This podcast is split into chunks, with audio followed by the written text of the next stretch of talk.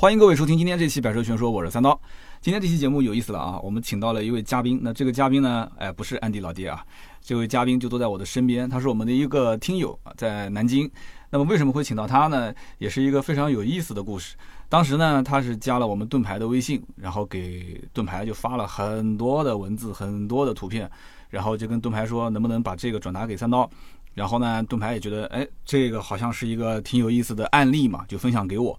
然后后来我就跟这个听友，我们俩就加了微信之后，又深度沟通了一下，我就发现身边这一位代号叫做六五五的兄弟是一个维权的斗士。那为什么这么讲？今天整个节目当中一共会涉及到六个维权的案例，你没有听错啊，六个维权的案例。而且我看了一下，这六个维权当中，其中四个是跟车相关，有两个跟车。不相关，但好像有一个还有一点点相关，所以你想，这哥们儿真是，我觉得一年三百六十五天，有多少天是在维权？一会儿我来问问他。那就在我的身边，跟大家打个招呼吧。呃，各位听众，大家好，我是今天来的这个嘉宾六五五，那个大家可以叫我刁民。怎么能叫刁民呢？你这个一上来就把自己的调性定的，我觉得维权是我们每一个老百姓最想知道的，或者说是最想去去。应该讲保护自己的一种想法，但是很多人就是不会去去用好这样的法律的武器，或者说甚至说叫不会沟通。我上期讲那个维权的事情，你应该听了吧？对，就是我说有些人讲话他是很有说服力的，很有说服力，但有的人讲话他没有说服力，他就干着急啊，在那个地方，因为你看会有很多很极端的发火、冲栏杆啊什么，为什么？因为他解决不了眼前问题，而你的这六个维权全部都解决了。对，是的，我很很强悍，你不是运气比较好，很强悍，而且我。从头到尾听了你讲的这些维权的故事的时候，我回想要如果是我，这里面最起码有三到四起，我肯定就是大事化小，小事化了就算了。但是从你的角度来讲，你你真的是太厉害了，所以我们今天决定就把这位也很巧是南京的听友他的这些维权的故事深扒一下，我们就一个一个来。那么这六个故事呢，分别是掉头的事故、租车的维权、免费旅游卡、收费停车场的维权、肇事逃逸维权啊，不是他逃逸啊，是一个。追尾他的一个哥们儿逃逸，再加上信用卡免费喝咖啡的一个一个这个维权。对，我的天哪，你这是说你是运气好还是运气不好呢？这个不一样。但刀哥呢，他是网红，这个会说故事的三刀。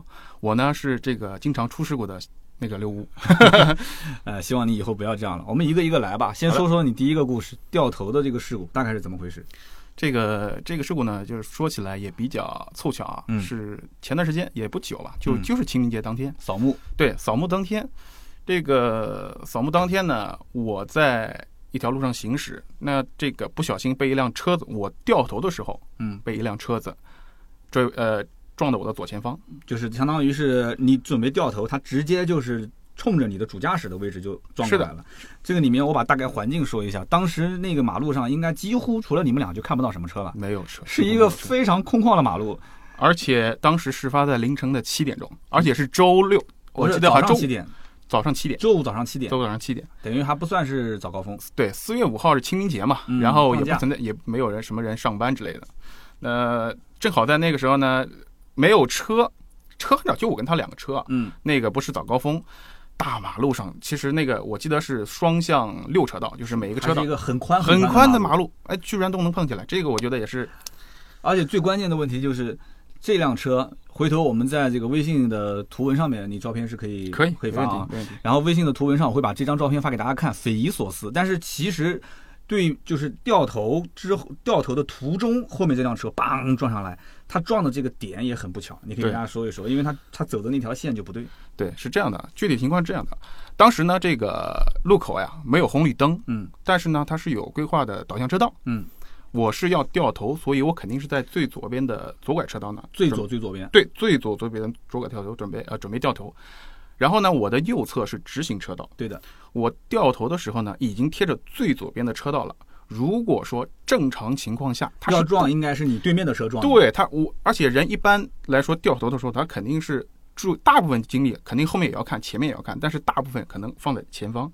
后方的话，既然我已经是在最左边了，我一般来说呢，我肯定是没有这个精力再去往那个方向去看。结果好巧不巧。他居然能直行的时候能撞到我我的左前方，就是我左边已经是逆向车道了，他居然能撞到我。这个撞完以后呢，呃，可能车主啊，这个也不是可能一般，也不是说这个看起来容易开快车的人，他只是带着小孩儿要去送小孩去上上学。那你有问他吗？他为什么要走那个车道？而且他为什么要看到你掉头的时候还要加速过来呢？他说：“第一个，我看你慢慢悠悠走；第二个呢，你为什么在这边你你不及早的掉头？就是说他怪我，第一个我开的慢，嗯，第二个呢我拐的迟，所以呢他想超超过我。他想超你，我觉得逻辑也不对。他这个车子是直行吗？对他他是直直行，直行他直行应该是在你的右边，或者是右边的右边。对，他为什么跑到你这个车道上，还跑到你左边去撞你去啊？呃，因为那个地方呢，我后事后总结啊，当然这这可能是我的个人看法，嗯那个地方没有曝光，没有呃这个红绿灯，嗯所以呢，可能平时大部分那个地方车也少，嗯平时可能驾驶习惯不是那么好，嗯所以可能平时就这么开，乱开乱开乱习惯了，然后哗就看着前面慢车，我就我也不管车道，我就直接这样就是朝左边，就是人人常人正常超车一般是从左边在左左边超车左边超车，他，想超你，他就习惯性的往左打了一把方向对就过来了，往左，然后想超过我，谁知道结果你你再掉头。我在掉头，好，那这个事情就这么发生了。发生之后，你们俩现场肯定就是拍照片，对完了之后找交警，对。交警来了吗？呃，大概过了二十分钟吧，嗯来了一个辅警，嗯，啊、辅警来了以后呢，然后就把现场，只是把现场的照片拍了一下，嗯，然后问我们之间这个对于这个事故有没有什么呃定义就定责，你们有有没有什么你们的看法？你肯定是说他全责对吧？我们然后我们说。我我跟他说的很清楚，我们双方对于这个定责肯定有异议。嗯他说这样吧，那你们回头去事故中队去处理，啊，你们俩当时已经有异议了。已经有异议了。他当时认为他认为是，反正事后他认为是，他说他肯定是有责任，但是我觉得我也有责任。就是他可能是主，你可能是次。呃，不管是对，有可能是这个意思。嗯，然后呢，我我的想法就是很简单，这个肯定是他全责，啊你认为就是他全责。我认为是他全责。好，我们听友也可以判断一下啊，就这个事故在最左边的车道掉头，并且没有红绿灯的时候，有人从旁边的车道逆行，相当于是逆行，嘛，逆行，嘣把他给撞了。这个时候，对方撞了那个人，反而认为是我应该主责，你其实是次责。就是我再怎么样，我认为我应该是有责任。他认为你是疏于观察。对他认为我是疏于观察。OK，好，然后呢，车子正常送送修呀，啊就拖车呀，送修呀。我们上午就是又去了交警事故中队去处理这个事故。嗯，那可能不太巧，交警不在，因为周六嘛，嗯然后又又是过节嗯，交警不在。然后下午我们约定去一起去处理这个交通事故。嗯，结果呢，在处理交通事故的时候啊，呃，对方就提出来说，呃，他不是为了超车，他只是进行避让或者就是做了一些呃可以说修饰修饰，对，啊，做了一些修饰。修饰。结果呢，交警当时就问问一下你们这个事故的大概情况，我就我们就两方一方先是我说嘛，然后他说嘛，然后我说我说掉头的时候，对方就碰了一下，我话我还没说完，他就开始抢话。那个当时定责的那个人就说了。你掉头啊，掉头引发的事故啊，那那你肯定有责任啊，你估计那大部分你全责了。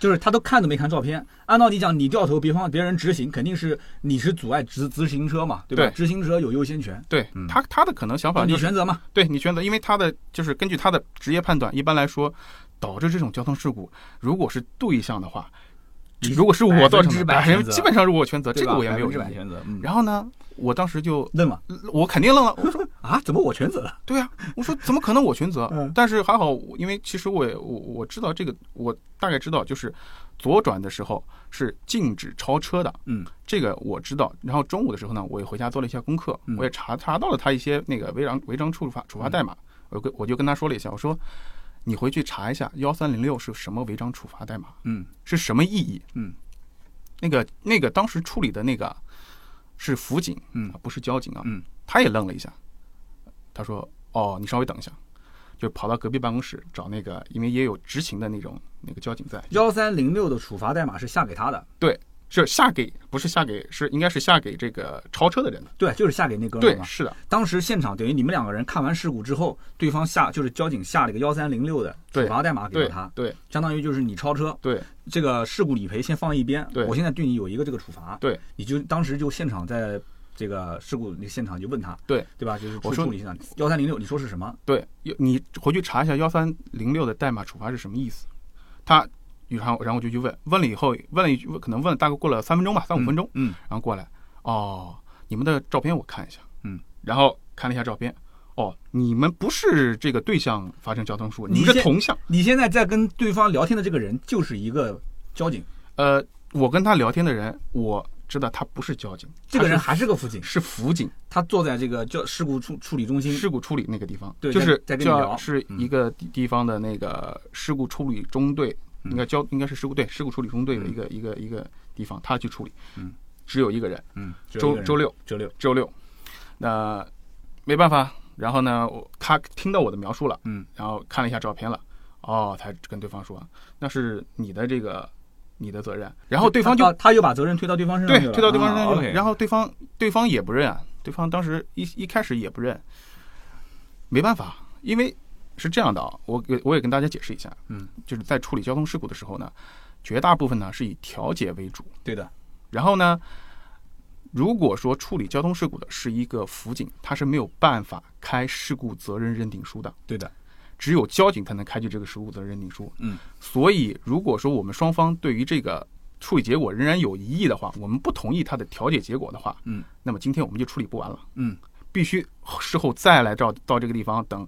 工作着的时候，等交警在的时候，才能过来开这个事故责任认定书。嗯，虽然我也有很大的把握，嗯应该是对方全责，是的，但是呃这个总归要拖时间啊。你跟现场的这个辅警就掰扯不清楚嘛。。对，然后那天星期六你怎么处理的呢？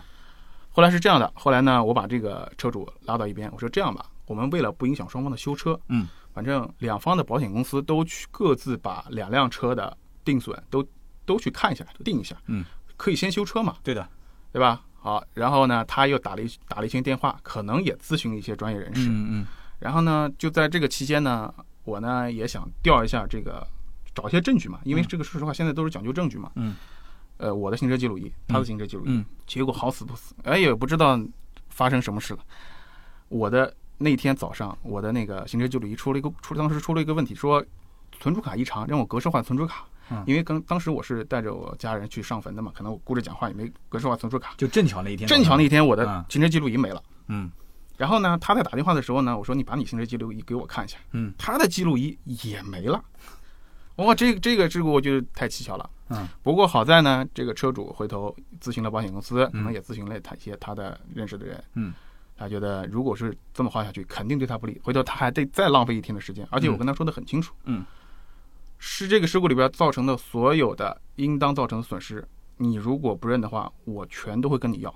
嗯包括当然这个误工费肯定没有办法索赔了。嗯嗯嗯，如果我后面要租车，租车。连租车的费用、修理期间、正当修理期间发生的租车费用，嗯也都必须由你来承担，不管是你还是保险公司，你们都必须来承担。嗯但前提是这得是断定他全责全责的情况下对啊是的嗯然后他可能也去咨询一下，问了一下，嗯最后说那这样吧，我们就友好协商。嗯，他最终答应自己认全责。认全责。但是其实在这个过程当中，我发现其实交警并没有做到任何的协调，是你在跟这个车主之间在沟通嘛，对吧？而且他看到你当时现场那驾驶又是幺三零六的，又是对啥，他会觉得说我这小子不好惹啊，对这专业度也挺高的。对，你把他拉到身边说你们也不要折腾了，今天星期六也没有交警，要不然星期一还得再来一趟，对，是的，对吧？他当时就就等于直接就认全责了。对他后来打了一通电话，就说那这样吧，后来我们就他说那他来来认认这个全责。嗯，呃，认这个全责，我们就是只我呢答应他，我只追追偿他那个维修车辆的一个损失。嗯嗯其他的损失我们就算了，因为车车子嘛，车门在外，这个意外总是难难免的。嗯，如果遇到了嘛，就自认倒霉呗。所以以后大家记住了，这里面几个技巧啊。如果说遇到了，比方说别人追你尾啊，对方是全责，然后这哥们儿又跟你有一点好像又要拖啊，又要让你讲，然后我我我最多是主责，你也有责任，你也可以用六五五兄弟的这一句话，他是这么说的嘛，就是好行，你不认是吧？好，但是我告诉你这件事故，你肯定百分百全责。那这个期间我要如果修车，我所有的租车的费用你也要承担。甚至还有很多你意想不到的费用，你回家自己去看一下你的保单，好吧？你现在如果答应我，我只要求你认我修车的费用，好不好？你就可以这么聊，关这个蛮强势的，对这这段话。对，好嘞，那这个掉头事故就基本上就说完了。对，那个掉头事故暂时告一段落啊，嗯但是这个车没了，要要修要耗好长时间，要好长时间。哎这个修一下，这个你跟大家也不也也跟各位网友也汇报一下，车修一下左前那个左前轮、左前胎、左避震、左呃方向机、翼子板肯定保险杠那肯定那肯定全全废了嗯，然后连半轴废掉了。我的天，这个修一下半个月，嗯，差不多要半个月，嗯，没办法，结果呢，必须第二天要要出门啊，嗯我要出门，我我是要去出去出去玩儿。啊，要去旅游。对，其实这就切到了我们的第二个事件，跟我们的第三个事件，就是你这一趟出去玩，其实就涉及到两个维权的事件了。是的，是的。那么出去玩手上没车怎么办呢？那叫租车。对好吧，那你就说一说你这个租车的经历，也是一个维权的故事啊，非常经典的一个维权故事。呃，是这样的啊，就是既然是出去玩，我要租车，租车的话呢，嗯，这个就找了一个比较有名的一个租车平台。嗯，那么那你可以直接说，没关系的。啊，这个呃大家都在用的是神州吗？神州对啊神州就神州租车。嗯然后神州租车租租那个用的这个以后呢，发现我们附近啊有一个自助的取还点，就是它的取和还都可以不用。完不用人工介入，不用人来介入。好的，那你说一说怎么一个操作方式？呃，是这样的啊，这个我可能也事先做了一些功课，嗯我也就是查了一下租车还车的一些流程。嗯但是说实话，我是第一次租车，我也没有想到说这种自助的取还会有各种就是比较不方便的地方。啊，确实，它可能在租车和还车手续上面是减少了我们一点这个这个给给我们带来的一点方便。嗯，但是呢，这个因为没有人介入，所以导致可能有一些意想不到的突发的一些意外的情况发生。嗯这个在沟通成本更高。对沟通成本可能更高嗯。在那个租车之前，那么正常 A P P 下单到了现场以后呢，你车已经停在那个自助取车点了。嗯，那么我就拿车，拿车的时候，因为可能我的这个就是觉得保护意识比较比较强。然后呢，我就想出来了就觉得，呃，网上也有一些说啊，说车主这那个车友说他在租车的时候可能没有注意到哪边坏坏了，哪边破了，嗯，最后发现，呃，还车的时候那个租车要租车店他赔钱，嗯这种情况可能也有也有，可能有意的，可能无意的啊。但是呢，我就我在这个拿车之前，我先拿着手手机手机先绕车一周，先录了一段像，录了一段像。这个是 A P P 里面对你没有要求的。没有，暂时是没有要求的。嗯然后我还没拿车之前，A P P 还没点击我我取车之前，我就先录了一段像。嗯嗯啊，录了一段像以后呢，然后这个好，我点击取车。取车的时候，它是通过一些这个 G P S 或者是这个加上网络的一些方式，把嗯车子解了个锁了。嗯解了锁以后，一会儿就弹出来说要我来验车。嗯。呃，虽然我已经仔细看过一遍嗯，大概看了一遍了，嗯但是我觉得我还是怕有问题。结果呢，真的在我按照它的上面要求每一面进行查验的时候，真的给我发现，在右前门的嗯。下方，应该是就是大概在我们的小膝盖这个位置，确实是有一道并不明显的划痕。嗯。然后呢，这个 A P P 上我记得好像也显示的是，就是如果说我们对于验车没有异议的话，那么默认为这个车辆就是好的、完好的。嗯啊、当时我想这个不行啊，然后我就在 A P P 上里边把这个划痕拍上去了。嗯。呃，而且呢，我本身本身也是个老司机啊，嗯这个开车也也开车也那么多年了，我就觉得没有必要去买这个车辆的一个一个保险，就是它相当于一个不计免赔吧，嗯可以认为是一个租车的不计免赔的一个一个服务。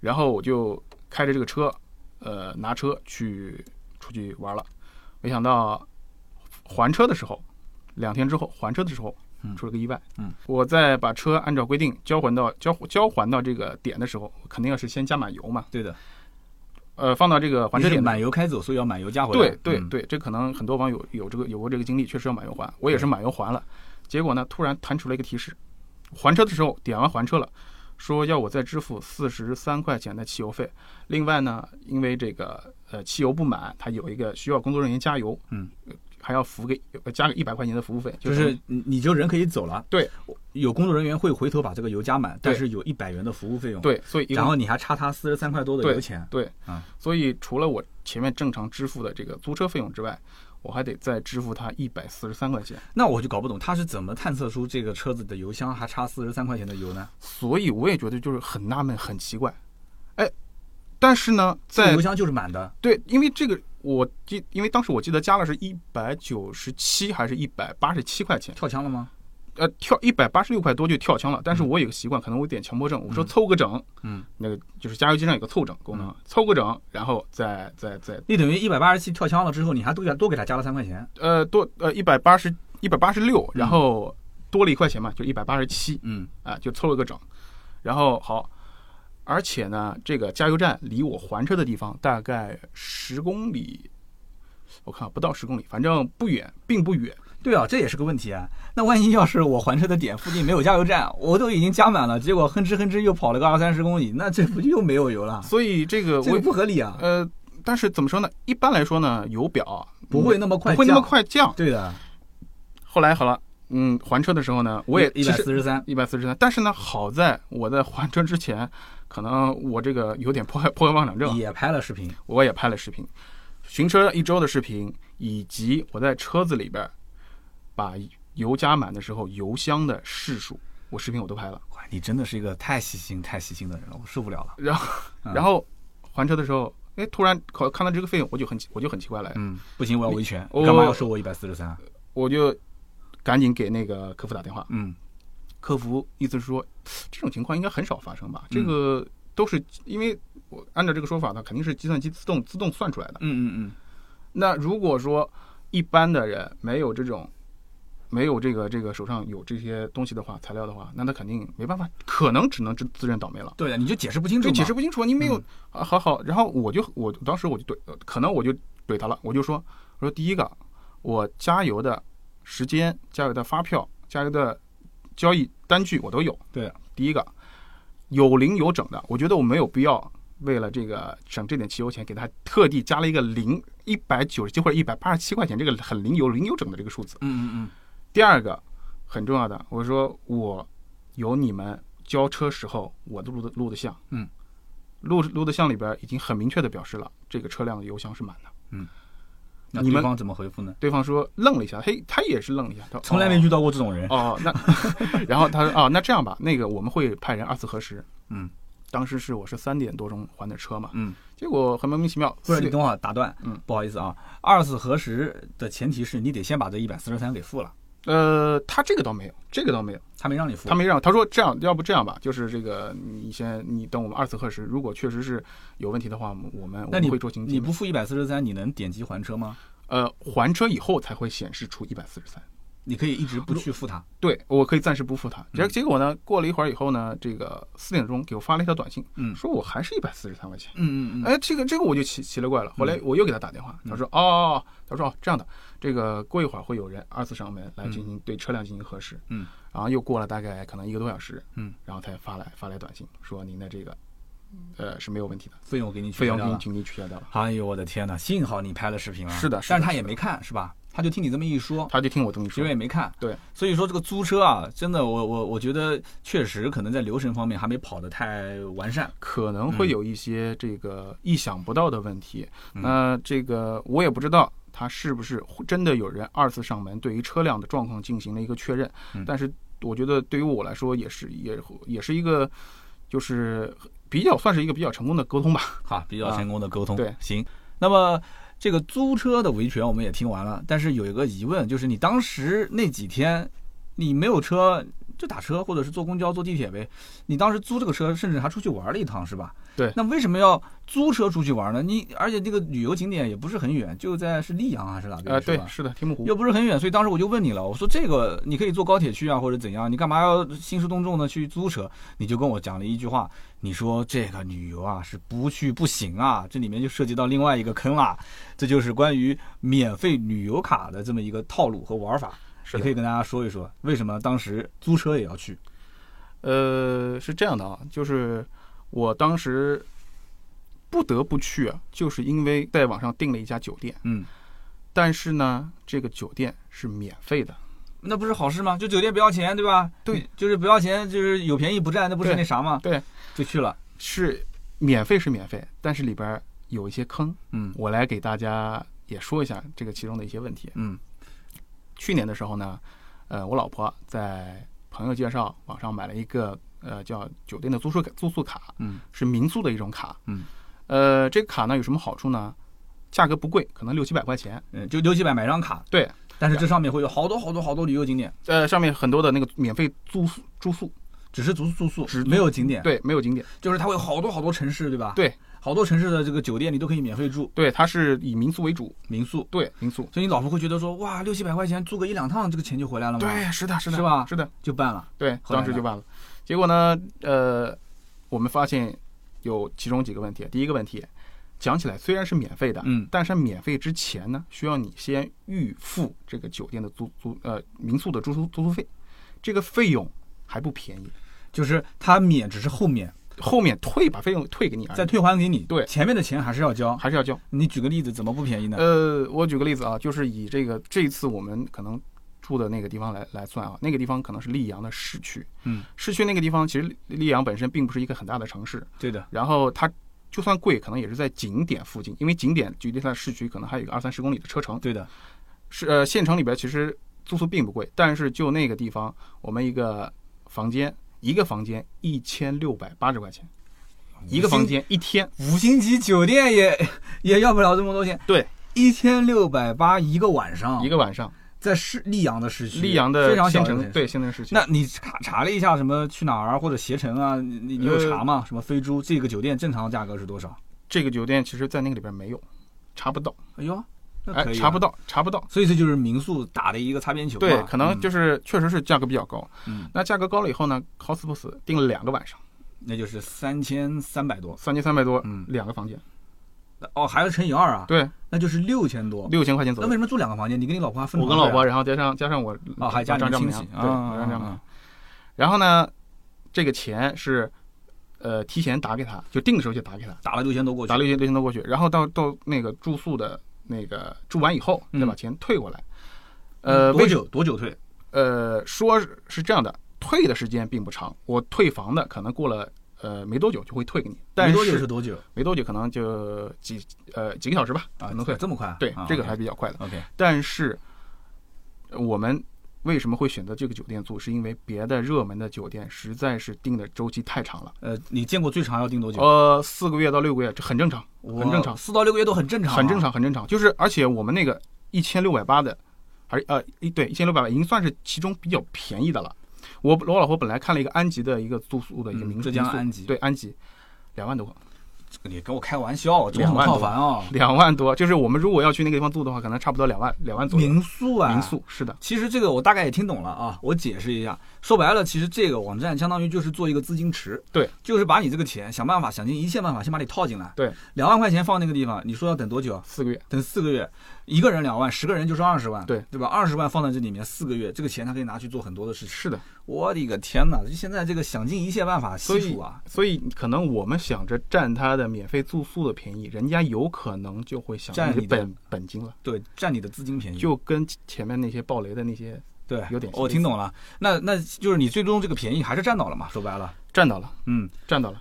呃，这个因为因为这个时间比较短嘛，我们没有订那个四到六个月的。这个呢，这个酒店可能是刚上，比较新，可能大概过个十天左右。嗯我们相当于把这个六千块钱放到这个地方十天，嗯那么等我们退的时候呢，这个钱可以退给我们。那但是，嗯，你说哎，又牵涉到一个为什么我不得不去呢？对啊，你要是不去会怎么样呢？是的，呃，酒店是这样的，如果说你因为你自己自己的原因要要改时间要退的话呢，他只能他要扣你百分之三的这个相当于呃违约金约金或者霸房费、占房费一样。啊，霸床费，对，霸床费。嗯，那么如果是按照六千多块钱来算的话，百分之三的话，可能呃两百块钱左右吧。呃，差不多两百块钱。这个这个费用其实倒不算太贵，其实跟我这次租车的费用差不多了。对的，就是我要如果取消也是扣两百多是吧？呃，对，取消改都是扣两百多。取消跟改各扣两百多。对，哦，那还好，还没把你的钱全眯掉呢。是的，两百多可跟跟我这次租车租那个租的车辆差不多了。OK，呃，但是它有个要求，必须提前三天。就是你如果没有提前三天改，或者没有提前三天退，你要是最后一天要想退，那就不行了，你没法退了，没法改了，这个钱就没了。没了。按照按照就是，当然这个是我老婆去查了查了一下，说没有办法，嗯这就没有办法。事后比如说，是不是我们可以通过其他方式跟这个网站也好，或跟这个酒店也好协商这个退款？嗯我们都当时没有做，但是就目前按照规则来看，没了。就是至少是三天以上，你才能改和退。对，但是也得扣百分之三。对，扣百分之三。哎呀，那这个免费旅游卡，你这次其实玩一趟，带着老婆孩子和家人也算把六百块钱给挣回来了，啊，对，可以吧？那这卡就可。以扔了。呃，你还是不扔？我是希望扔啊，我是希望扔，因为这个那个当时去年其实九月份，大概九十月份的时候，这个卡刚出来的时候，嗯，我就跟老婆说了，呃，这个卡其实住两天，住两次，你成本就赚回来了。我觉得住一次就赚回来了。对，就是赚回来了，对啊，然后你就可以该干嘛干嘛了。后面谁知道？我当时就说了，有这个便宜你要占就赶紧占，就跟嗯前面那些暴雷的一样，呃你要对对进去赶紧出来，对对对你，不要不要那个。结果我老婆可能她她也可能忙，我也忙，我也没尽到提醒他的义务。嗯 结果我老婆就拖了那么长时间，结果出了这个事情。结果后来我我再问老婆还去不去啊？嗯她说时间短的话，如果说可能就几天、十天、二十天这种短短的话他，可能还是还是想去，他还想去，还想去。所以就所以说为什么？这不就是个坑吗？对呀、明明知道是坑，还要往里跳吗？，对，就是就是就是老百姓那种，哎呀，就是有点便宜想得占的那种感觉。是的，是的，哎呀，这套路太深了。这个是免费旅游卡，这不算维权啊，其实这就是相当于是个套路。套路，对吧？对对，这是个套路，把它给呃扒一扒，我们其实很多人就知道了哈，这里面的玩法。那么，其实除了这三件事情呢，我们后面这几件事情，其实我觉得比较类似的，有点像这个，就是今天你讲的这个免费卡的，还有一个就是信用卡。对，但是办完之后喝那个瑞幸咖啡是吧？对是的哎，你可以把这个事情给大家也分享分享。这里面你也是，这个就是应该是维权了吧？啊，这个是这是正儿八经维对权，正儿八经维权。是什么情况呢？呃，是这样的啊，这个这个银行卡呢，跟瑞幸咖啡当时有个活动，嗯，就相当于联名卡嘛。联名卡嗯办了这个卡以后呢，你当时是在那段时间之内，嗯每你消费满多少钱，它嗯可以免费每一周免费送你三张券，咖啡券，啊，这不就是喝三杯咖啡吗？对，，免费喝三杯咖啡。那可以啊。可以啊，当时这个活动推荐的也挺好的呀。嗯 OK，然后我呢就去办了这个卡，嗯然后办的这个卡的，呃，当时我是周五领拿到这个卡，嗯周六我去激活是信用卡。信用卡，嗯，周呃周日晚上的大概十点多钟，可能跟几个朋友去去去开始 KTV 消费了唱唱歌唱嗯唱卡拉 OK，然后可能买点酒，嗯时候消费了。消费完以后，结果到第二周的时候，哎，很奇怪啊，我没有收到这个，哎，这个免费的券怎么没到我手上啊？嗯，很奇怪。好，我当时就问了，打了客服，你你告诉我，你先打断一下，他当时消费的额度是多少？六十八，这么低啊？就这么低。六十八送你三张咖啡券啊？对，他这个咖啡我记得也不便宜啊，虽然我不怎么喝咖啡。对，那那那那这不你不觉得有点不太靠谱吗？呃消费六十八送三张咖啡券，一一个一杯咖啡至少二三十吧，现在。对三杯等于就将近小一百了。小一百，哎，这因为什么情况？因为是这样的，就是第一个，可能瑞幸咖啡那段时间正好在做这个市广市场推广，对对它这个活动力就比较大，补贴，补贴。对嗯，还有一个呢，就是可能银行也是想，就是通过来开卡开卡开卡增加这个它的那个，活跃度。对活跃度，增加它的用户数量。嗯嗯嗯。那么两方可能你补贴一点，我我补贴一点，然后这啊样就促成了这个你个。当时就这么理解的？对。好，那现在出现这个问题了，消费但是没给券，对怎么解决？呃，我就打电话，那个先是跟银行的客服去说了一下，说明了这个原因。嗯他说他去帮我查，嗯，查的结果告诉我说，我的消费时间确实是礼拜天的晚上十点多钟，嗯，但是银行在这个它的官方的公公告里边，结算时间，结以到账日为准，到账到账日为准。啊，商户的钱跟那也不对啊，可能他他就是中间有一个结算时间，有一个结算时间，有一个时间差。嗯。他说你没有在这个本周之前完成这笔消费，嗯。所以就没有办法去这个拿到这个消费的奖励。等于你就少了一周的这个奖励了呗，对，少了一周奖励。好，OK，那你就不爽了。那肯定当时肯定肯定不舒服啊！我嗯。我其实我礼拜五拿到卡，礼拜六这个开卡，礼拜天我就消费了，等于你就是刷卡消费的那一天正好是礼拜天。礼，拜天晚上。然后晚上十点钟，对。他那边就是说你的钱没进账，没进账。我现在可能得算到礼拜一或者是礼拜二，对，那你下周不就有了吗？是的。所以你这周就没有了，对，你就不爽，对，你就问他怎么说，然后他就说这样吧，他说我他说这个我这边来通过我渠道帮您这边反馈一下。我说那我肯定要投诉啊，对吧？嗯这个情况我肯定要投诉啊，哦你们这嗯你们这肯定有问题啊。我说为什么不能算不能算呢？OK，投诉投诉以后呢，这呃投诉给谁？投诉给这个银行的客服。银行客服，银行客服嗯 OK，好，银行客服这个在做了投诉以后呢，两三次以后，嗯最后告诉我一个结果，嗯，他说他们银行是没有问题的，嗯，银行没问题，银行没问题嗯，OK，然后说这个有问题的，那就是瑞幸咖啡了啊。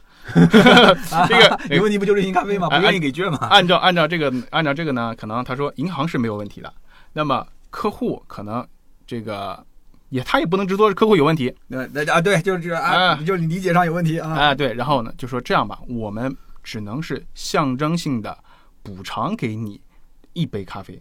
嗨呀，这个当时我听，那不就是客服妹妹开始请你喝咖啡了吗？哎呀客服这个妹妹说算了，我请你喝咖啡吧，不行，我跟你见面喝吧。这个就不跟上次那个奔驰的有点像吗？哦，这个 这个 你你等于是在羞辱我，啊你等于是在羞辱我，对吧？十几年的这个教育就白费了，白费了，白费了。是研究生吗？呃，我还不是，啊，那就好啊。我还比他 level 稍微低了一截，我只是啊本科生。好的。后来，当时这个我说这是不是你们的最终回答？他说嗯对好，就这么回答。，OK，那一般正常人在这个时候就算了，就就算了就了了嘛。对了了，那毕竟拿到一杯咖啡了嘛，拿到时间的对对对，好歹还拿了一杯咖啡。对对是的是的是的。然后呢，你继续怎么怎么怎么干？后来我就直接联系到，因为当时它是一个那个地方性的银行，嗯，我直接找到这个地方性银行所在市那个省或者直辖市的银监局，我的乖乖，我直接把这个问题投诉给银监局，银监局接到这个以后呢，他给了一个答复，嗯，就是也很有意思。当然，嗯可能他答复也确实是合规的，嗯他的答复是按照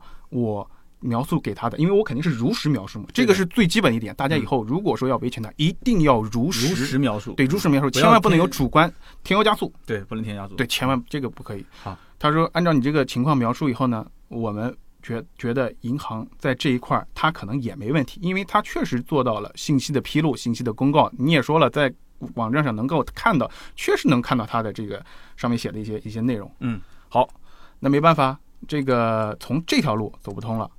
但是呢，就涉及到下面一个了。那如果说监管这一块儿没有办法去解决到这个问题，那我们只能是从消费者保护这个角度。就是你先找银行监管的相关部门，这个部门的电话是九开头的还是零呃二五或者是什么？是不是零二五？是那个反正当地区号开头的，嗯是确实是当地的，就是叫银监局银行业监督管理委员会。你要先看这家银行是哪边的银行。，对，那比方说是兴业银行，那就得打哪个？打呃，。兴业我还真不知道。那如果是民生银行呢？我打哪里啊？哦，我我就举个例子，比如说如果浙商银行，浙商银行。那我就打浙江银监局，浙江省浙江省。银监局电对话。对，我勒个乖，这么复杂。那要如果说是工商银行呢？工商银行那估计可能是就是它就是北京的了吧？我估计啊可能就是营业总会。那如果是南京银行，就打江苏省银监局。，对对，你你这个可以啊，这个你都能想得出来啊，那个厉。害了。后来结果这条路走不通。走不通了，嗯走不通以后呢，就从另外一个，因为确实是我觉得对于我们来说一个非常不公平的点在什么地方呢？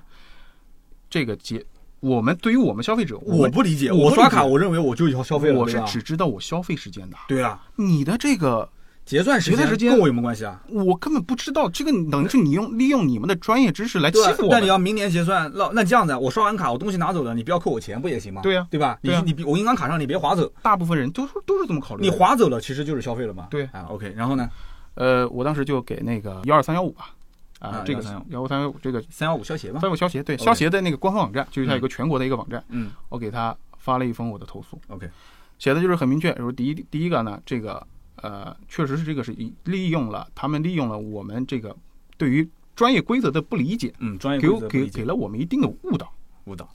哎，这个属于就是叫这个情况是非常非常。你有用到欺骗两个字吗？我可能我可能没有用，我只是把这第一个我把这个情况描述了，嗯，我没有用到欺骗，你有用到隐瞒两个字吗？隐瞒肯定是用到了，啊，用到隐瞒了。嗯可能有意或无意的误导，嗯，误导。可能有意或者无意的误导。嗯啊，OK，哎，三幺五消协很给力，嗯，把这个问题反馈给这个银行以后呢，银行后来有了一个人员跟我联系了，嗯，确实是他们也觉得这个可能也没说后面就不谈什么到底补偿赔偿的问题了，他说经查这个事情确实是属实的，嗯，那么经过他们的研究，决定把这个券赔偿给我了。就等于就给你补发三张券补。发三张券。嗯。那、我的要诉讼，我的要求也很明显，我我也是是这样的，我的损失我跟你要就行了，其他的我没有必要跟你说，在这个赔偿我再补偿我竞争损失没有。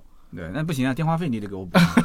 是的，是的。啊哈，那也就是说你现在基本上每周都是三杯咖啡了。呃，这个活动不好意思啊，跟各位听众说一下，去年的十二月三十一号已经停止了，对，就是它是一直送到什么时候呢？送到去年的十二月三十一号，呃，持续几个月啊？大概这个活动可能也就两个月左右吧。啊，那也就是相当于八杯咖，呃，八次二十多杯。相当于八次，但是实际上我大概十五杯左右，我我大概只能划到十五，十五到十八。为什么呢？呃，因为这个拿到卡是时间有时间的呀，我要申请，申请以后再把卡寄过来，啊，你从申请开始，对其实这个活动已经开始已经开始已经开始。他其实那他可以很鸡贼啊，他可以给你发卡的时间再慢一些嘛，是吧？一共就两个月，你申请给你先申请框一个月，哎，最后下来之后还剩一个月。这个可能各各个各个银行的这个送达的要求不一样，嗯反正就我来说。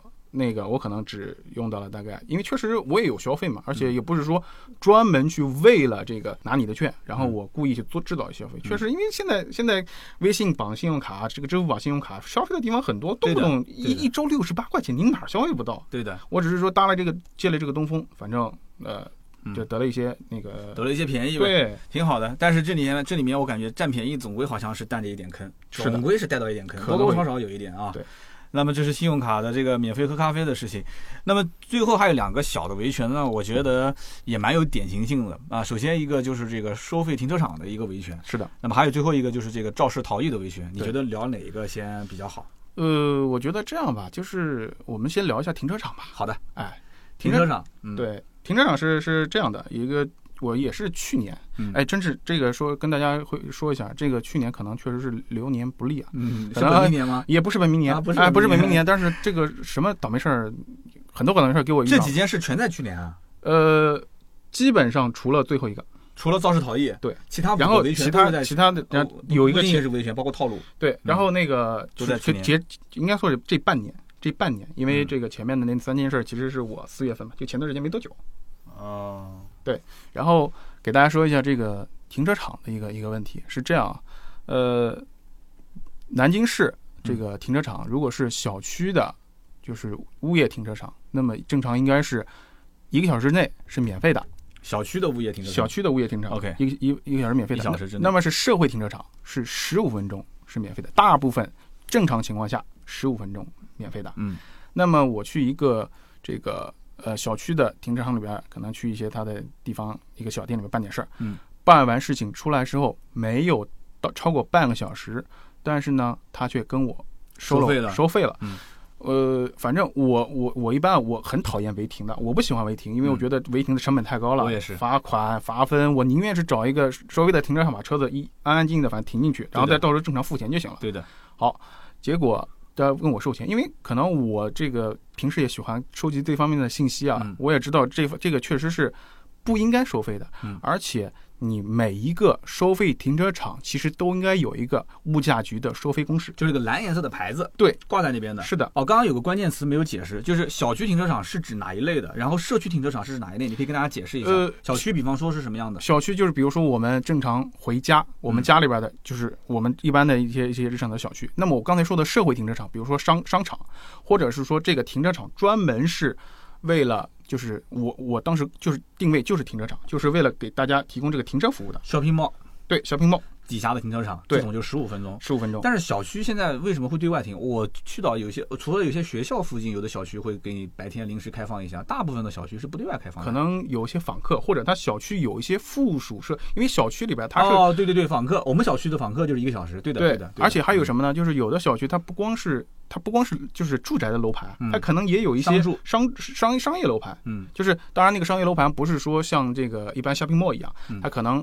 这个两层楼的或者几层楼的，它里边可能有些小店。商写，对对，可能是一些这个超市小挑高的那个那种商写。OK，我懂了，这个就是大家就记住了，这种商写的，他们就是一个小时，对吧？对，这这个我们是这样的，小区类的，这属于小区类的，就一个小时。我们还是以那个物价局的收费公示牌为准，对，你就看一眼，你进去的时候看一眼那个蓝颜色的牌子就行了。对，什么时间是免的？是的。然后那个既然是不应该收费呢，我就去跟对方就简一。简单交涉，交涉了一下以后呢，我也找了一下，他结果门口居然没有这个收费公示牌。嗯，如果没有收费公示牌，那我可以理解，要不然就是你缺失了，要不然你故意损坏了，或者说你干脆没有拿到物价局批文。专业啊，专业专业。然后呢？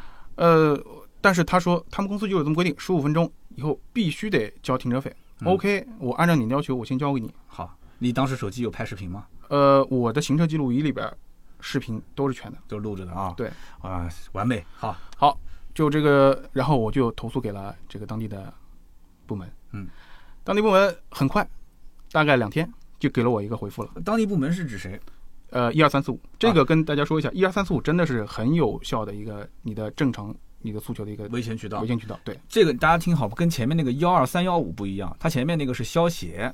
啊，这个是一二三四五，相当于是市民热线。对，是的。然后一二三四五打电话过去之后，你是怎么跟他就是如实的陈述这件事情的呢？呃，也是把这个具体的情况描述给他，我什么时候进的场，嗯，什么时候离的场，嗯，我没有发现收费公示牌，嗯，对方收了五块钱，这个完全是如实，我只把事实告诉他们。但是这里面有个问题啊，其实也没有问题，因为你有行车记录仪，我有行车记录仪，我还我还最后还附属了一句，我说我所有的。经过都有行车记录仪，你们需要视频的话，我可以转发给你们。那话又说回来了，如果如果一个老百姓他车上没有行车记录仪，他怎么证明自己什么时候进什么时候出呢？呃，我们所以这个就是我们国家现在目前就是要求应该也应该说是一个原则吧，啊就是你所做的东西，你的诉求你要有证据，证据大部分情况下由我们个人来提供。对，虽然这可能谁举报谁对举谁举证，谁谁谁投诉谁举证嘛，嗯。这个这个当然可能有一些偶尔的情况，可能不是由个人来提供的，但是嗯。大部分情况还是由我们个人，就是你其实任何这几件事情，你最硬气的地方就在于我有证据，我有证据，对吧？是的，我是坐实的。对。好，然后你继续，幺二三四五投诉以后，OK，这个当时是转，一开始是转给了当地的这个街道，嗯，呃，街道呢，呃，也要了我的这个视频，嗯，最后呢跟我说说这样的，这个你这个事情我们已经接到投诉了，我们也看了一下，我们只能把。他说：“我只能是做一个转达，就是把这个公司给你的答复转达给你。这不就这个公司和稀泥嘛？公司已经收到，已经收到了这个这个投诉了，然后嗯他把这个公司的这个呃一个停车说明拿过来了。嗯，我说停车说明上写的写的清清楚楚啊，嗯你一小时是不收费的，嗯那你为什么对我收费呢？嗯然后对方说这个，他说可能你一开始的要求只是说，呃，并没有说明这个一定要对他进行查处，嗯，所以他们只是说告知我这个查询的结果而已。啊，我说你这不搞笑吗？对啊？OK，第二次以后，我就直接表达了我的诉求，我还是把这个事实说了一遍。嗯我说，请对于他没有按照这个呃规批复批复来进行收费，嗯并且没有进行价格公示嗯进行一个查处。嗯呃，最后结果查处了。嗯。呃，查处过程中其实还有一些这个很很好很好笑的话题啊。嗯这个当当时呢，这个对方可能通过其他方式，嗯，这个停车场居然找到了我的手机，嗯，找你手机关，找到手机啊，这厉害，找到手机，然后通过车牌号可能呃或者其他方式嘛，这个我们就我我就不不猜测不猜测不猜测反正嗯就是他找到拿拿到了我的电话，嗯那个说要跟我交流，说让我跟这个当地的呃物价局说说好话，嗯给他们减免一下他们的处罚。啊，他相当于我刚刚正想问这个问题呢，怎么处怎么罚？等于这家停车场不但要把你原先的停车费退还，退还同时还要接受物价局处罚。对，然后想让你去说几句好话。对，那你怎么解释的呢？我的我的跟他是这么说的，我说你是物业公司，正常收费是你的权利，但是如果说你没有按照规章制度执行，后果你自己承担。所有的人前面可能有人不跟你较真，嗯，但是对不起，我可能是个小，你可能认为我是个小心眼的人，嗯或者我是一个刁民，嗯，我只是我不摁了，刚才我我我，然后他对方跟我说是这样的，就说呃，这个我们愿意呢，呃，这个你以后来停车，我们给你一些，就你以后就可以免费来停车了，这是这第一个。第第二个呢，可能我们再给你一些这个这个这个补偿。可以的。我说我没有必要，我也不想去再跟你通这个话，我只是嗯告诉你，请你们以后按照你们你们的这个规章制度做好你们的工作就行。你们做好了，不会有人投诉你们。你一拿补偿或者一那个的话，这里面我跟你讲性质就变了，是的，对吧？是的，而且这也没有多少钱，你又不能靠他发家致富。是的啊他说一表头给你一千万，让你财务自由了，咬咬牙也就干了，是吧？这个金牛刀就是金牛刀。啊，这不是金牛的事情啊。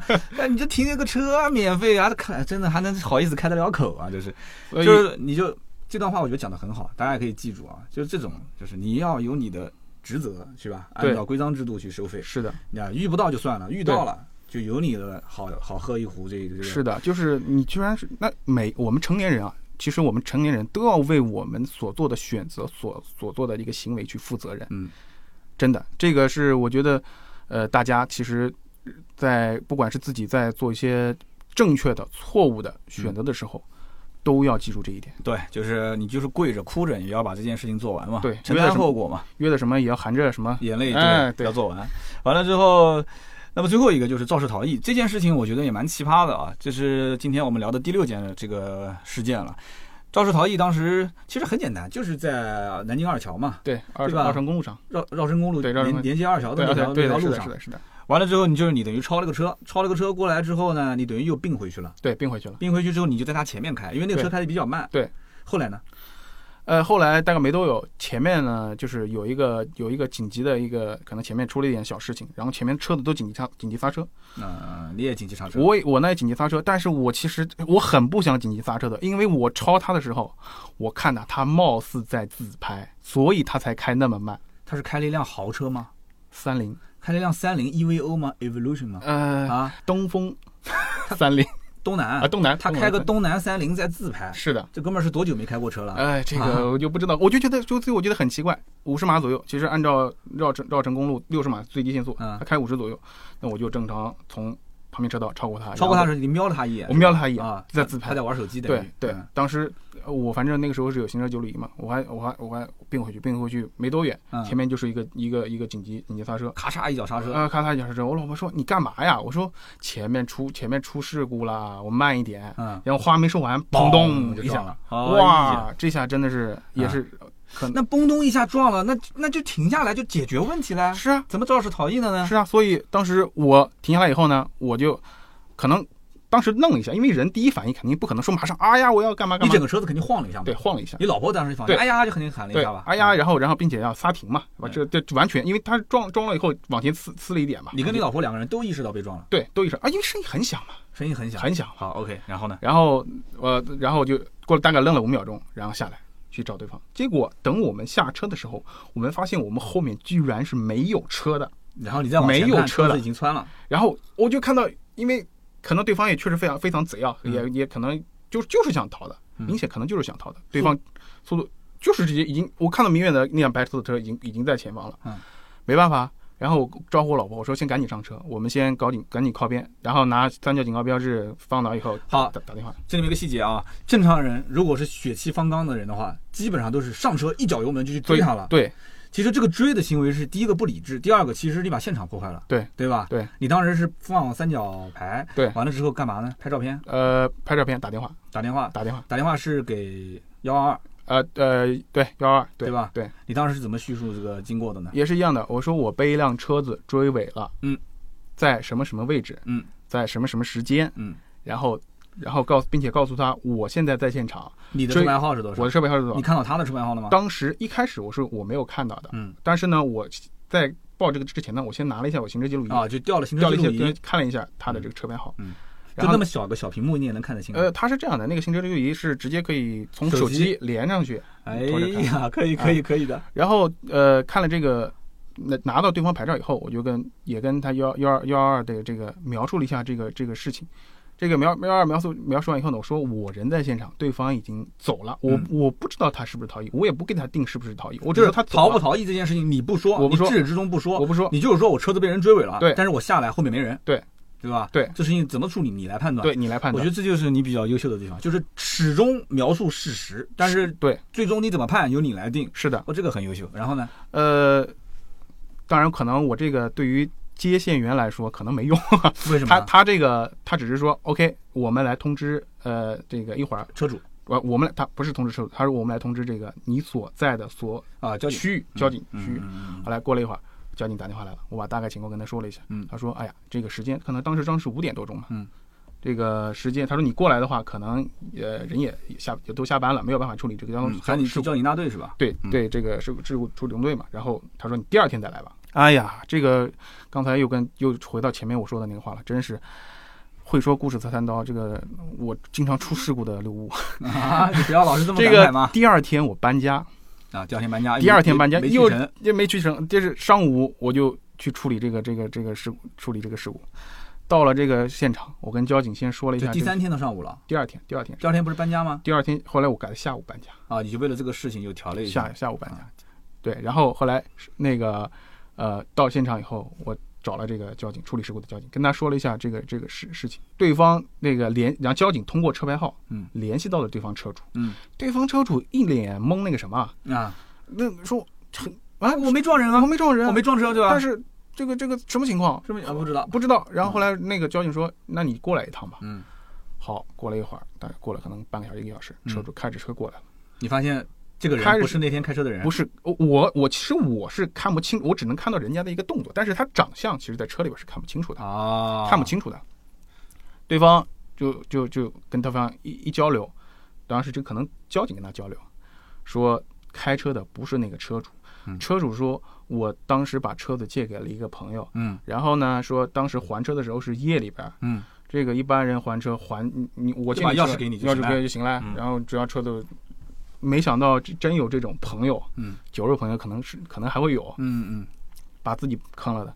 然后他第二天早上起来也没有说绕是很很很没有很少有人这种习惯绕车一周这种习惯，嗯直接拿着车反正一开门哗就就开走了，嗯，打开也没感觉，也没感觉。嗯。然后结果说到了这边以后一看，才知道他前网破了，因为我那个车当时追的还蛮厉害的，我嗯。那后备箱这个后备箱盖全换了，嗯。还好没有碎玻璃，就四 S 店修了八千八千左右。对，一般追尾的话，被追尾的车子都比较严重。对，嗯，然后呢，那个，然后这个解释完以后呢，那交警就说这样，你把那个处理的人给嗯叫过来，嗯给叫过来以后呢，打电他打电话把那个人叫过来了，叫过来以后，跟对方说了一下这个情况，因为是这样的，在交警在定这个肇事逃逸的时候，他可能关他这个点细节非常多，具体什么细节呢？我们不是专业的，可能嗯我们不一定知道，嗯，但是呢，交警就没可能他没有把它认作一个是肇事逃逸，很多的点可能交警就没有提这个茬儿，嗯但是呢，确实是给我造成了一定的影响了。那么嗯经过我跟车主也说了一下这个这个前因后果，也说了一下事故。嗯车主答应在正常赔我车损的情况下，嗯额外补偿一千块钱作为我的一些损失，那这个事情就了了。这个事情才算了了。就是说，因为你现在是简版的，你私下跟我聊，其实不止这么一点信息。是的因为这里面也也也比较曲折。是的，就是说，对方对对于他追尾全责这件事情，他是认的吧？认他这个没有意义就。没有任没没有有任何意义。对但是你其实认为就你很冤，对因为从当时你开走了，我在现场一个人像二愣子一样，又是拍照片又是打电话，对，到后来我去交警大队，然后交警大队联系你，你中间肯定也隔了很长时间嘛。那这个里面所有的时间，你又不好去跟他计算损失，对，那你是怎么跟这个车主沟通，让他心甘情愿在正常的保险赔偿外再给你一千块钱补偿的呢？是怎么跟他沟通的呢？是这样的啊，就是呃，我们如果说一旦发生肇事逃逸，首先十二分是可并肯定没有的。但是交警没有说他肇事逃逸啊。呃，一般来说啊，有可能是我们不追究交警，可能当然这可是我们对交警的一个一个一个一个臆断，就是大部分交警可能还是处于一种多一事不如少一事嗯来去做大事化小，小事大事化。对，嗯是的，是的，是的。对，对他来说的话，这个我对你做了一些惩戒，可能你赔了钱了，嗯，可能你这个就没了，但是可能没有想到深层次。如果说对于这些肇事的车主不抓典型，不后面这种情况可能还有发生，那也就是说，交警至始至终没有说过肇事逃逸四个字，没有说过，你在现场协调的过程中，你有没有指着他鼻子说你就是肇事逃逸啊？我肯定不会这么说。你也没这么说我，因为是这样的，肇事逃逸定是由警察来定，由交警来定。因为我们经常看到在现场会有人对啊吵架你怎么吵架？是的，你是你是很理性，我我不会跟你提这个。我不会跟你提这个。好，那你就现场，你交警怎么判怎么说你就听。对，那你怎么又把他拉出去，能交一千块钱进来？我我是这样的，跟他第一个把这个东情况跟他说清楚。嗯我说可能这个确实是对我造成了很大的影响了。嗯，你正常有事故，你正常处理就可以了。对的，你为什么要跑呢？对的。你是不是有其他的一些行为呢？对这个我我不跟你判断。那开车的那个人当时怎么说？开车那个人，哎呀，这个可能有点紧张了或者什么的。但是啊我我我个人感觉呢，可能他是承认当时知道追你尾了，还是说他说他知道追你尾了？他说那不就是逃逸吗？我我的理解也是逃逸。但是你在你当着那个人不当交警的面，你把他拉对到旁边去聊的时候，对你有没有跟他说你其实就是逃逸你如我说你这个存在肇事逃逸的嫌疑啊？就我的用词可能也比较谨慎的，我说真的很存在这个肇事逃逸嫌疑。那他认不认呢？他是这样，他说对不起，确实是我可能紧张了，嗯，你的损失我愿意去仅给你一些赔偿那，就是说这个沟通还是很顺畅的。还是相对来说比较顺畅的。嗯我说我也不讹你不那个，我今天上午已经约了搬家公司过来搬家了，嗯嗯，耽误了我的事情耽误了我的事情了，嗯我改改搬家公司有一定的费用，嗯我说你把这个给我处理掉。啊，你是以搬家公司的损失来对跟他谈的。对，然后呢，这个对方的车车主啊，车主本身不是开车人，嗯嗯车主本身可能也是比较明事理的，嗯，他就替对方答应了这个要求。我觉得这个车主人不做事后啊，可能我也不知道真的是不是这个车主开的车。我跟他说了，我说你这种朋友嗯，真的是不能借车，啊不能借车。这个如果说出了一些事情的话，你没有起到一个这个监督的义务的话，回头可能还要负一些连带责任，只是可能。嗯我说这个东西真的不能下下下借。好嘞，我知道了。其实今天我们这六个事例啊，其实真的我觉得我听得挺过瘾的。不知道我们的网友朋友们，呃，听起来感觉怎么样？其实这里面呢，我知道在评论区啊，将来也会出现各种各样的声音。可能有的人会觉得说，哇，这个六五五太计较了，对吧？完了之后各种事情，其实包括停车场，那一个小时就算收你钱，能收多少呢？啊、所以这里面包括那个免费旅游卡，说白了你也是把这个便宜给占了占了啊，对吧？那这个这个坑，你说是坑，那有人还觉得它不是坑呢。那所以这里面我觉得从这六件事情当中，可能会延伸出各种各样的点点滴滴的一些细节。也希望大家呢在节目下方可以评论跟留言，也希望我们六五五啊看到留言呢，不管有好的坏的，肯定也有支持你的，哇太厉害了，真简直是今天长知识啊，各各种知识点，那就是各种各样的留言啊，你不要在意、啊，对，好吧，不要在意，因为来之前我跟你也说过这个事情，就是说。我们这个节目呢，其实最终的初衷是什么呢？就是因为这里面有至少四到五件事情是跟车相关的，是的，包括呃事故，包括租车，对吧？包括肇事逃逸，包括收费站停车，它跟我们平时用车是息息相关的，所以我觉得它是一个典型。那么这个里面呢，也给我长了一些知识，因为这里面哇，投诉到这个这个监督局那个 那个那个这个委员会，我的天哪，这个里面真的太复杂了。其实这也是因为六五五平时是一个很有心的人。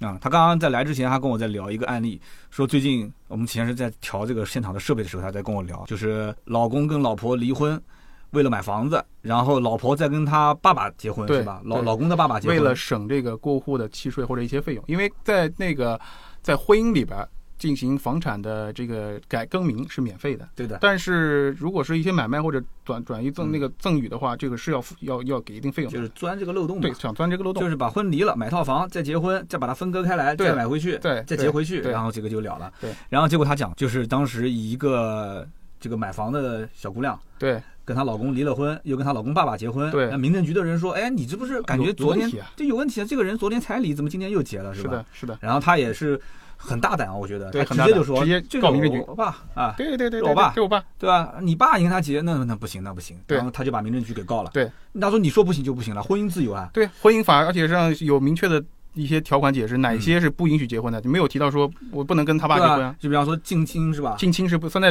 以内血亲是不允许结婚的，或者也不是三代近亲，身体有异常也不身体我们也是健康的。对对，那最后判下来的结果是什么？判下来结果是法院支持了民政局的这一决定，就是还是不允许你们俩还是不允许结婚。理由是什么？理由是这样的：这个婚姻法是属于民法，嗯嗯那么这个民法里边有一个原则，就是不能违背风序良俗。什么意思呢？如果说这个一 A 跟 B 结婚了，嗯，离婚以后又 A 跟 B 的父亲结婚了，嗯这个点就非常冲击了我们人的一一贯的认知。嗯嗯嗯这个，并且呢，在 A 跟 B 之间，他们又有一个孩子，嗯，这孩子到底叫他这孩子他叫什么？对，这个叫什么又是一个问题啊啊？到底是叫他爷呃叫他爷爷呢，嗯还是叫他父亲呢？喊他妈是喊妈妈呢，还是喊奶奶呢？啊，这个喊他爸爸到底喊大哥呢，还是这个是的，这个这个故事收尾真的是我觉得也蛮经典的啊，就是呃婚姻法要上面要看到这个民法，要对追溯到民法，对对吧？民法说不行啊，这不行。好，那我们今天聊那么多啊，其实说白了，维权还是要理性，但是维权也需要有证据，有证据腰杆子你就直。对吧？没有证据，你光是在那边讲道理，讲道理谁不会讲呢？其实是不是很多人啊啊啊在这讲道理？我在微博经常也会接到很多人的投诉，最近其实也有很多人也在跟我投诉，说苏州那边强制买保险，指定修理厂，不指定修理厂不能啊、呃这个这个这个出保单。那么这里面我觉得就是不能光说，你得把事实的这种视频、图片、文字、录音全部给它整下来。这个时候你再想去维权，其实就相对比较简单了。是的，而且这个过程当中，千万你不要当法官，你只能当陈述者，你把事实反复的陈述清楚，并且你可以甚至可以说说自己的诉求，是吧？对就是我到底是要退还我的款项我，的我的要要求是什么？我的要求是什么？还是退还我的车辆，还是退还我的什么什么费用？对，你只要把你的事实陈述出来，他是来作为判断的。所以刚刚我们讲的这几件案例当中，我觉得六五五有个很强的强势，就是第一个用词很谨慎，而且是之前肯定是做过功课了。对。而且第二个就是他不会去作为法官去判断，比方说你是肇事逃逸，啊，经常会两个人在处对对对对，理事故的时候，你肇事逃逸，对你说你们怎么？然后他说好，这个交由你来判断。但你判断出来，如果我有异议，我再举我的证据，我继续来去论证你，你的这个判断是错的。就像你讲的那个辅警，对吧？是的辅警说啊，你就全责，好，你说全责，我不急我不躁，对不对？你说我全责，但是我现在有相关的证据，我能指出他不是全责，对吧？你又说他是全责，那这个时候那哥们儿也会说了，那这个我全责我又怎么样了？那他来举他的证据。对是大概这么个意思。行，这个聊的时间也很长啊，将近有六十多分钟了。那么以上呢，就是我们今天节目的所有的内容。我希望对大家也会有一些有感而发的这种启示，也希望大家在我们的节目下方评论和留言。也感谢我们的六五五啊，今天参与到我们的节目。如果啊，南京或者是周边的好朋友身边有非常好玩的故事，买车的、用车的啊，包括卖车的，只要跟车相。关的故事，我们都欢迎到我们南京的这个录音棚来啊，其实很方便，刀哥管饭。今天今天这顿就不管了，今天晚上家里面有饭吃。是的，是的。这个今天还让他等了我一会儿。我们粉丝能接到刀哥，确实觉得非常高兴，非常高兴，真的非常高兴。我们不用商业互捧啊，是的，开个玩笑，反正以后有心厚朴，大家也当朋友处了。是的，有机会欢迎大家来上我的节目。但是好故事呢，我觉得可以跟我们的盾牌先呃发给他看一下。就他就是六五五，就是非常典型的，就特别能说哇，当语音啊、图片啊。我当时也是被听震撼了，我说怎么你就能遇到这么多的套路呢？我就觉得很奇怪，所以呢，今天这期节目不就有了吗？好，那么以上就节目所有的内容啊，留言跟互动是对主播最大的支持，我也想看看大家对于今天节目呢有什么样的一些看法。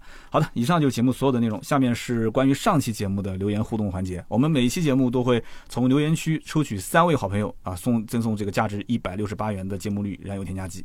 下面是关于上一期节目的留言互动环节。上一期节目呢，我们聊的是关于上海车展的事情。那么自己列了很多台车，也是我上海车展这一次主要看的一些车型。但是也有些好朋友就问了，说啊，怎么这个车没说，那个车没说？其实，呃，我也不是说一定要挑贵的车出来说，但是确实，奔驰、宝马、奥迪都上了全新一代的一些新车型。换代车型，我前面也说了。那么传统的一些这个汽车品牌的话也有，但是有些车型我之前已经看过了。比方说全新的这个呃逍客，包括啊，比方说卡罗拉和雷凌的新款。虽然说它的内饰之前我没看过，但是整个车从外形啊到这车的相关的一些数据，我们都已经有有所了解。而且这个车型，实话讲啊，包括你像奥德赛的混动，包括呃很多一些这些就是可能也就十几二十万的这些车。我觉得吧，它更多的还是要先体验。但是在豪华品牌当中，很多一些换代车型，呃，就大家可能付钱更爽快一些。就是他可能看都不看。你像宝马的新三系，现在可能有人都交定金了，看都不看，我就定，反正第一批车也不可能有什么优惠。但是往往十几万、二十万的车，它其实车主是希望是更多的是先看到，看到之后再去试，然后再。看看有没有一点优惠，然后再去结合来去进行购买，它有这么一个过程，所以我也希望我自己试过这个车，看过这个车，就是完全了解了它的一个市场行情，然后给大家结合一些今后的优惠政策啊，什么样的时间点适合购买啊，再做一个完整的一期节目。而且你看上次就挑那么几台车，都已经聊了一个多小时了。那么上期节目呢，也看到好多好朋友的留言啊，比方说啊是风是雨又是云，他说。哎，现在这个社会怎么了？就这个加价车不是应该被抵制、被谴责吗？为什么就反而变成了就是买加价车都很牛叉？那我觉得三刀你传递的这个正确的价值观有问题啊！你应该传递正能量，对吧？那神车就应该加价了，你不能把加价想的是理所当然。在我听来，三刀的意思就是啊，它是一个稀缺的资源，它是神车，所以它加价是理所当然的。从我的角度来讲，上期节目其实最后关于雷克萨斯加价这个问题，我也很谨慎。在录音的时候，我还特意就录完之后，我跟剪辑师讲，我说你觉得这当中哪些不妥的，你可以剪掉。那我们整个团队其实对于加价这件事情，也都是包括我本人都是很反感的。不过丰田的埃尔法一年加，就是一年就那么几台车，每一台加二十多万，这件事情已经是公开的秘密了，那都没有人去处罚他，没有人去管他，没有人去。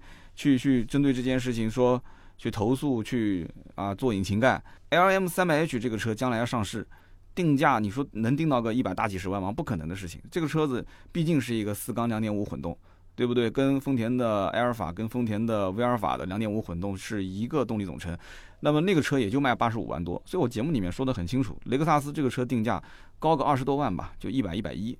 在一百一百一的前提条件下，你说它会不会再加价？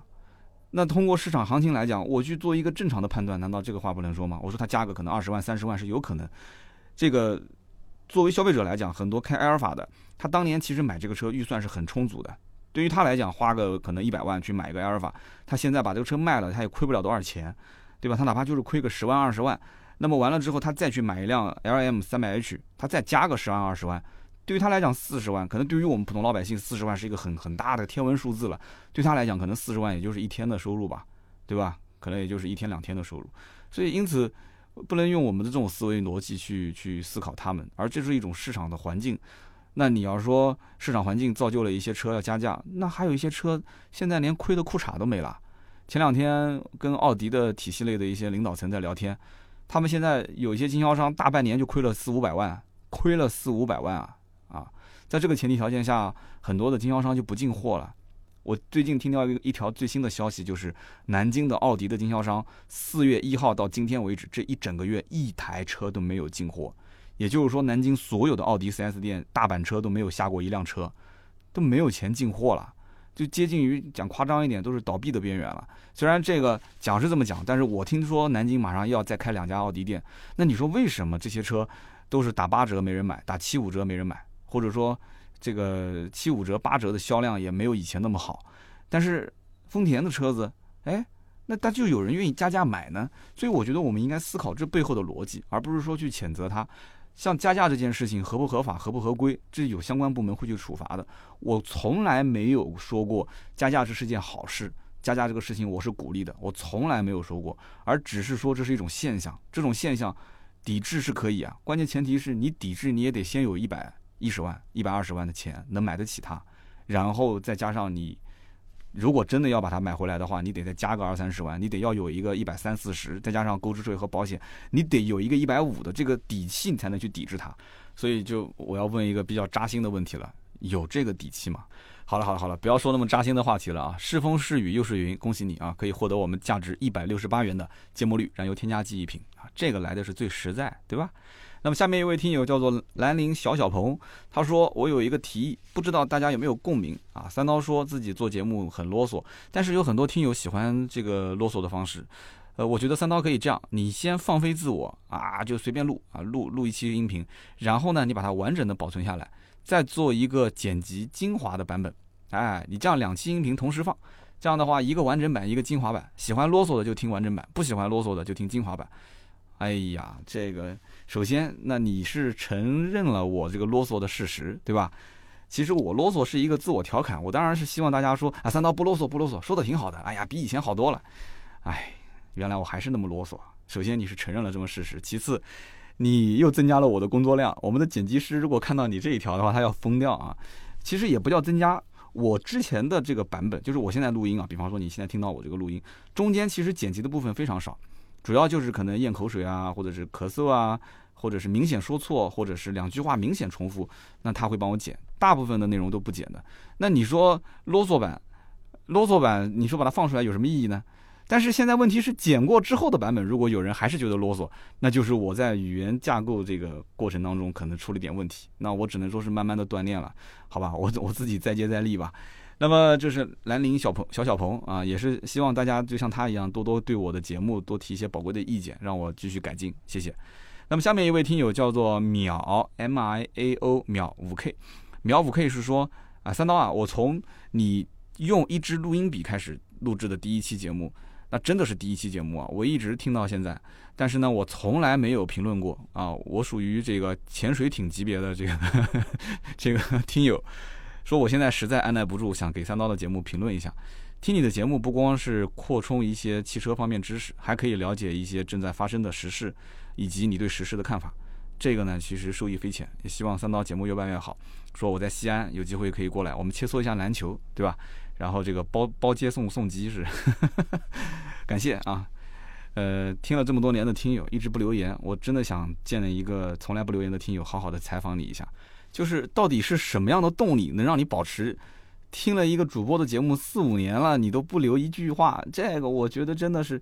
以前还能接受，现在的话，我每期节目都会呼吁一下，我说，哎呀，就是对于主播来讲，留言和评论是最大的支持，但是还坚持不留，你是要破世界杰尼斯纪录吗？但我告诉你，没有这个杰尼斯纪录，好吧？啊，就不要去破了，能有留言就留言，实在不知道怎么留，你就说三刀支持你啊，本期节目已阅啊，朕已阅啊就可以了，退下吧，啊，下次再接再厉，说一点鼓励的话，实在不行上网去复制，恭喜发财啥的，你就直接。回两个，因为对于我来讲，留言量、互动量真的是非常重要，好吧？那么以上三位啊，秒五 K、兰陵小小鹏、是风是雨又是云，获得了我们价值一百六十八元的芥末绿燃油添加剂。我们每期节目也会在留言区啊去抽取三位，赠送这个芥末绿的燃油添加剂。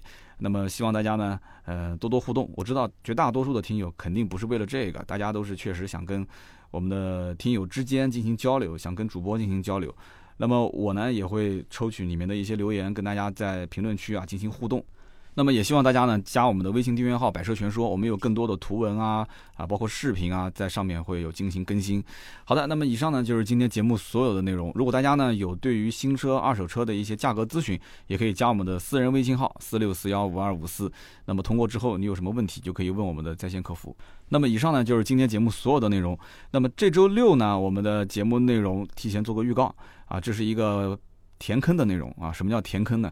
之前说过跟。呃，台湾的安迪老爹会有连线聊宝马的新三系，呃，当时呢一直一直就没有去连上线，几方面原因，他也忙，我也忙，还有一方面呢就是上海车展也就临近了。那么后来我在上海车展也确实看到了这个宝马的新三系，因此呢我对这个车就会有一个相对比较全面的了解，跟安迪老爹连线聊起来的话也会比较的呃客观一些啊，会有一些画面感。那么因此。